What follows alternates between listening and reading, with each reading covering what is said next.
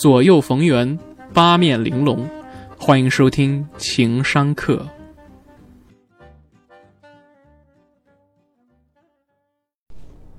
情商课 A.K.A 开卷七分钟。我们今儿个呢，讲讲啊“赶狗入穷巷”的逻辑。很多的人啊，他不知道做人留一线，日后好相见的道理。做事儿呢，喜欢做尽。我呢，管这种啊叫做理想主义热血上涌型。很多的年轻人啊，他特别容易犯这种毛病，就是我不管你，我只管我的原则、我的道理。前段时间我看的那个《唐朝诡事录》里边，那个卢凌风就是这个风格啊。刚开始的啊，后来他也长进了。为什么说年轻人看中年人啊，总是觉得他们特别的油腻、和稀泥、没有原则性？其实啊，中年人的原则性和年轻人的原则性是不是一个事儿？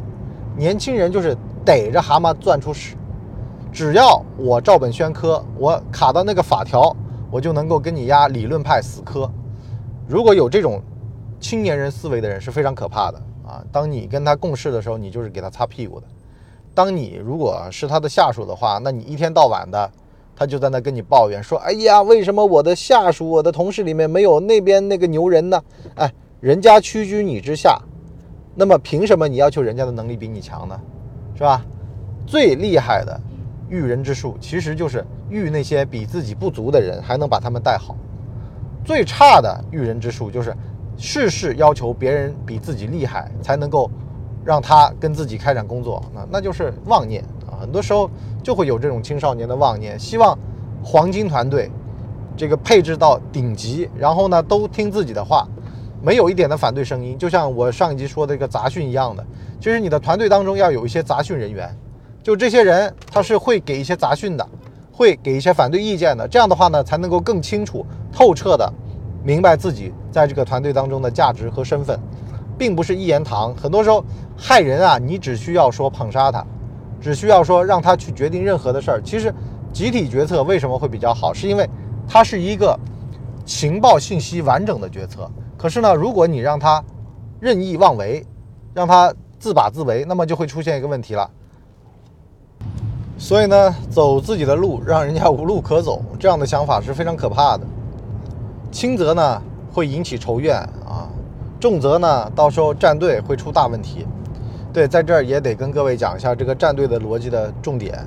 站队很多时候是人家给自个儿加戏的一种说法，实际上呢根本就不存在站不站队。我突然想到一个事儿啊，就前段时间我看到那个何森堡说的。再结合最近天涯发生的事儿，我想跟各位聊聊这个战队的事儿。何森宝说呢，他的很多的当年认识的创作欲非常旺盛的好朋友啊，一个个的都进入到了中年危机，然后呢开始创作的灵感枯竭，啊，好像是中年人必备的一件事儿一样的。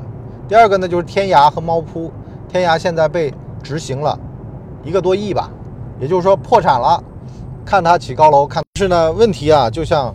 马云说的那个事儿一样的，不是说生意不行了，只是你的周边是这样了，因为你代表落后的生产力，那么落后的生产力之间好像在站队，实际上是你不够优秀而已。还有大把优秀的中年男人的创作者在那儿拼命的死磕自个儿呢，所以这个东西不能称其为一个理由，而只能说呢，是你偷懒、缺乏思考的一个结论而已。就是很多时候归因很简单嘛，只要归到说我们这帮人都老了。是吧？很多人的中年危机其实也是从这个思维造成的。哎呀，觉得我们这代人都老，其实不是的，恰恰是你没有进入到一个比较好的圈子当中，或者你没有办法吸引到这么优秀的人啊。所以呢，就一天到晚在那抱怨了，开始觉得哎呀，我我今天早上刷牙的时候我在想嘛，我说我能抱怨我的小孩吗？我说哎呀，都是因为你们，所以呢，我的灵感枯竭。如果没有你们俩。在家庭里面一天到晚的晚上我还得管你们作业，那我现在创造力是不是爆棚了呢？不是的，千万不能这么去思考问题，这么去思考问题就变成了一个自怨自艾派了。所以呢，反过来说，什么叫赶狗入穷巷啊？其实困兽之斗是自个儿造成的，自己把自己困入到了死胡同。其实无论是创作力也好，还是人的这个创造的这个一些破坏性创新也好，很多时候就是不破不立。当你觉得自己在这个事儿上面是可以的，啊，是做的还不错的，那么志得意满，很容易到时候就会翻车。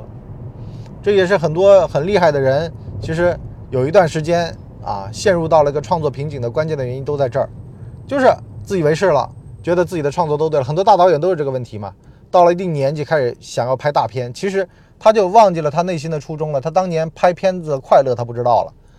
你就像你博叔现在这样的，我有的时候为什么录着录着，我很多都删掉不做了，就是因为我觉得这个东西不是我的快乐，不快乐那这个事儿就没法做。啊，千万不要想着说别人怎么期待你，希望你做什么样的东西。如果自己都说服不了自己，这个事儿是无法成立的。所以呢，反过话来说，自己把自己赶入穷巷，想象出来这么一个世界，说我在这个世界里面我是王，人家怎么看待我？其实压根连屁都不是，是吧？就像《老炮儿》里面那个冯小刚演的那个角色一样的，他活在自己的世界当中，其实他年轻的时候也未必。这个世界就长他那个仁义和仗义的样子，主要说那是他臆想出来的。他一直维持他内心的秩序，他一直要完成他的逻辑自洽。如果没有他想象出来那个世界，他搞不好早就没了啊，早就信仰崩塌了。但是他这样撑着的话，就像个堂吉诃德，也很傻。所以呢，反过话来说，你说为什么有的人他站队站不成呢？关键的原因是他归因了。如果他不归因，他只低头赶路，不抬头乱看。这个星光路的话，我觉得可能还行。人有的时候就是太清醒了，或者说太开上帝视角了，反而导致到其实啊是一叶障目。当你以为对总的形势有所把控的时候啊，当你研究透那些官场的逻辑的时候，其实是最不透的时候。为什么呢？一点小事都干不好。因为呢，人啊，很多时候那个意气之勇是存在的，也就是说你的变量，变量这个东西。如果你都只算衡量，那么算衡量的时候，你会发现每一个都是精确的模型。但是这个世界上精确的模型是干不起任何的事情的。一个精致的利己主义者，他可能在职场当中能够一步一步的精进。可是呢，如果把他扔到一个野蛮生长的创业环境，他什么都不是。让他豁出去跟人家干一把，是吧？让他有那个血气之勇，为了他热爱的事情跟人家干一架，他都不敢的，他都很怂的。所以呢，反过来说。什么叫这个把自己赶到巷子里面？就这样，啊，不给人家路走，其实就不给自己路走。给了人家路走，自己的路也能走得宽。换句话来说，吸取一些外界的，然后呢，逐步的迭代创新，一点一点往前拱，这是可以的。很多时候，一点零、二点零、三点零更新到后面的那版，你连他爹妈都不认识了。我前几天不是看那个商业案例吗？然后那个打车的。啊，人家东南亚打车的两家公司，一家是做摩的的，摩的的人家那个总公司不看好啊，他就觉得说，哎呀，我的成就是做车，你做摩托车，因为摩托车的保险成本很高，可是它是适应当地的小米加步枪的。另外一家呢，然后在这个印尼是摩的摩的啊，然后另外一家呢是在马来西亚的，他呢是专门做车的，车呢它有个什么好处呢？用现金来结算，所以适应的才是最好的。